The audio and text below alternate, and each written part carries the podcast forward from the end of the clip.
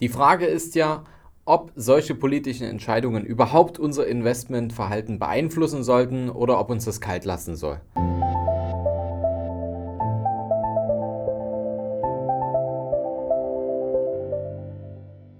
Vom Sparer zum Investor. Dein Podcast rund um die Themen wissenschaftliches Investieren und Vermögensaufbau mit Immobilien. Neue Wege zur Rendite, ohne dabei zu spekulieren. Viel Spaß dabei.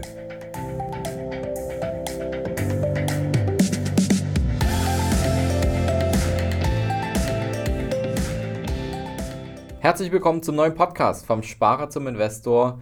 Beeinflusst denn Donald Trump auch dein Investmentverhalten? Ein kurzer Disclaimer vorab. Ich bin kein Politologe, sondern ich bin Investmentexperte und kann das Ganze natürlich aus meiner Perspektive als Investmentexperte wiedergeben.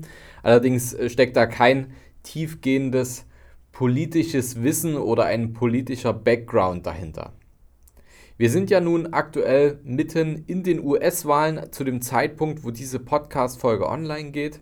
Und die Wahl hat natürlich ein hohes Aufsehen in der ganzen Welt.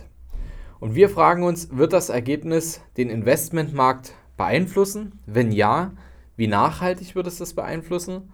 Und wie nachhaltig wirken sich politische oder wirtschaftspolitische Ereignisse auf die Märkte aus? Vielleicht kennst du das.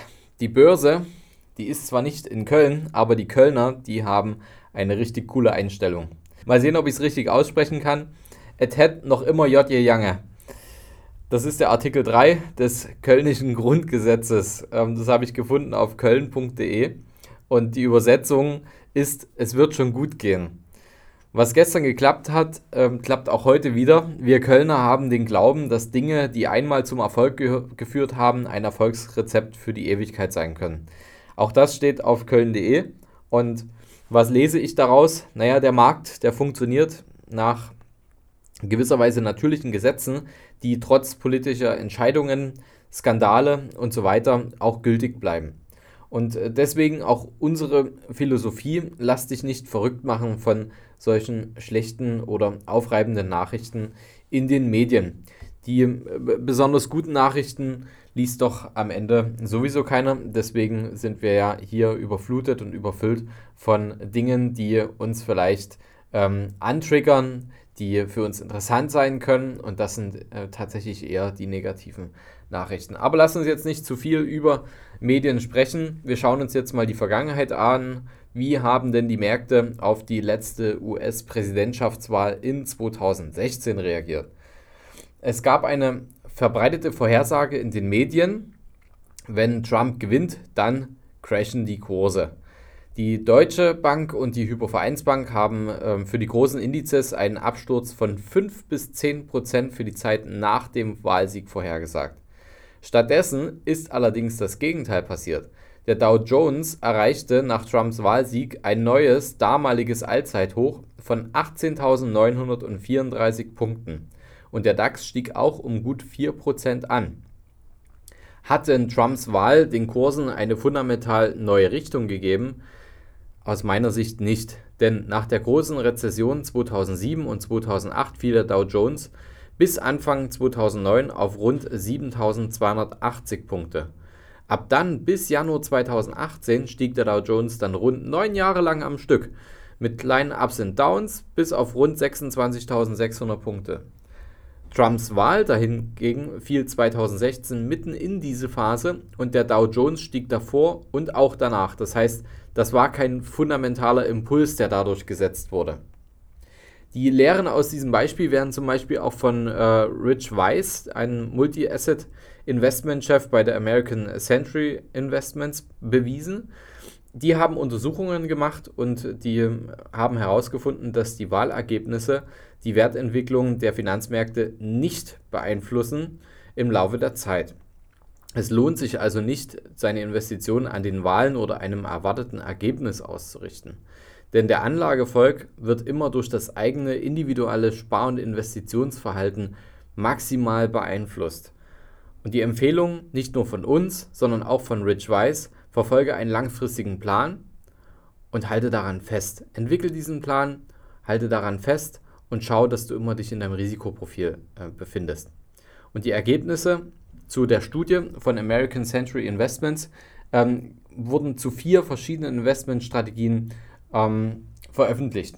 Untersucht wurde das durchschnittliche Wachstum einer hypothetischen Investition von rund 10.000 Dollar im Umfeld von Präsidentschaftswahlen seit 1932.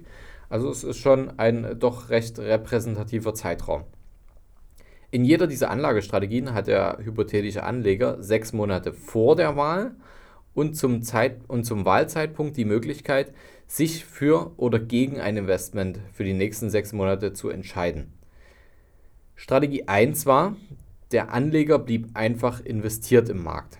Das durchschnittliche Ergebnis war, dass aus den 10.000 Dollar vor der Wahl investiert und dann nach der Wahl gemessen 10.961 Dollar wurden. Das war also ein Plus von fast 10%. Das ist übrigens schon vorweggenommen das beste Ergebnis von allen Strategien. Hier wurde also Buy and Hold verfolgt. Die zweite Strategie war, dass der Anleger erst nach der Wahl investiert. Das heißt, er behält die 10.000 Dollar Cash vor während des Wahltermins, um Volatilität zu vermeiden. Und dann investiert er das Geld nach dem Wahltermin und bleibt dann sechs Monate vollständig im Aktienmarkt investiert. Das durchschnittliche Ergebnis war, dass er aus den 10.000 Dollar 10.721 Dollar gemacht hat. Also schon knappe ja, 240 Dollar weniger als der Buy and Hold Kollege. Die Strategie Nummer 3 war, dass der Anleger vor der Wahl investiert und danach in Cash wechselt, also dann quasi die Investition wieder auflöst.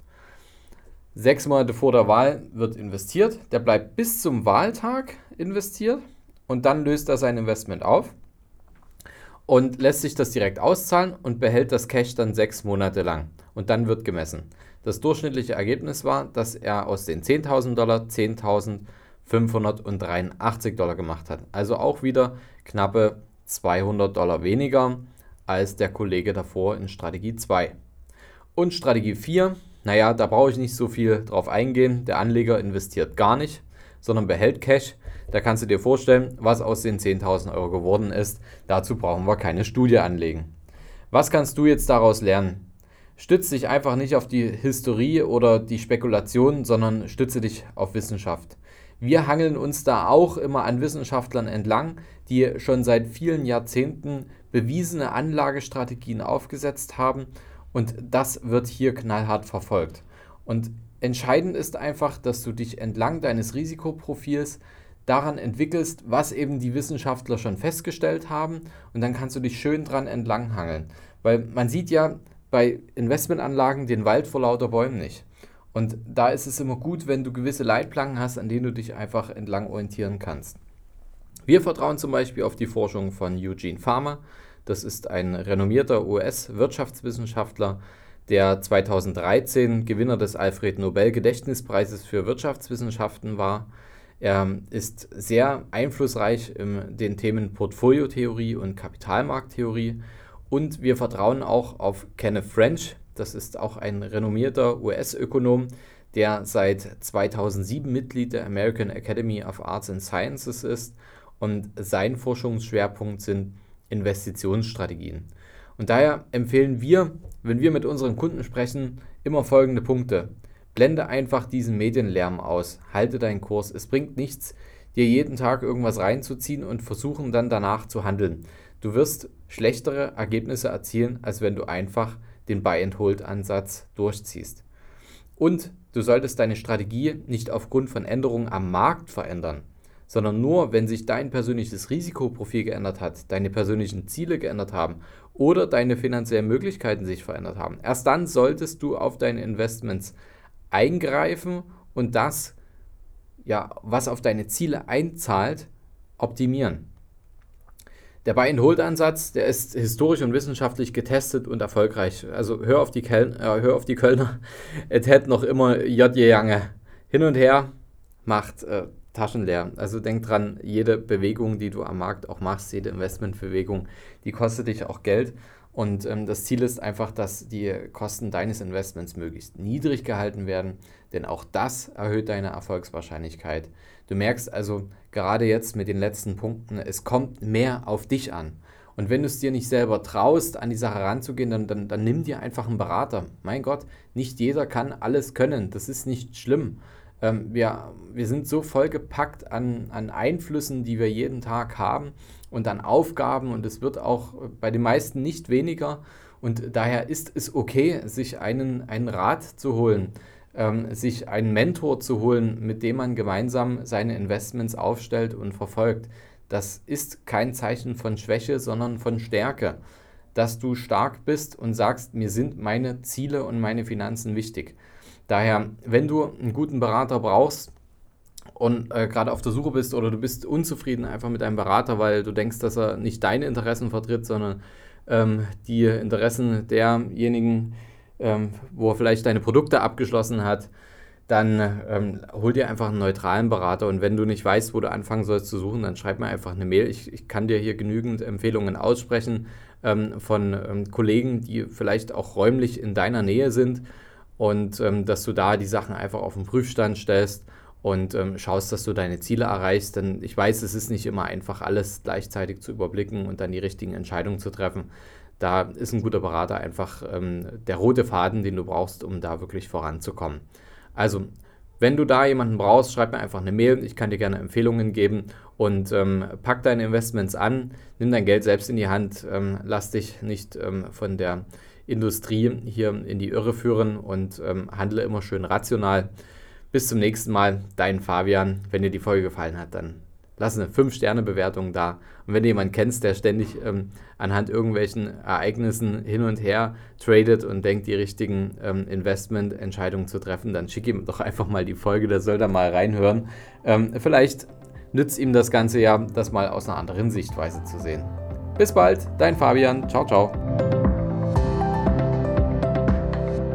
Hast du Fragen zur heutigen Podcast-Folge? Oder brauchst du Unterstützung, deine Investments erfolgreich umzusetzen? aus zu zahlender Einkommensteuer Vermögen zu bilden oder deinem Depot mal so richtig Aufwind zu geben, dann schreib mir gerne bei Instagram. Du findest mich unter vom Sparer zum Investor, alles zusammengeschrieben. Oder du schreibst mir eine Mail unter schuster.kapitalreinvest.de. Die Mail findest du auch nochmal in den Show Notes. Ich freue mich, von dir zu lesen.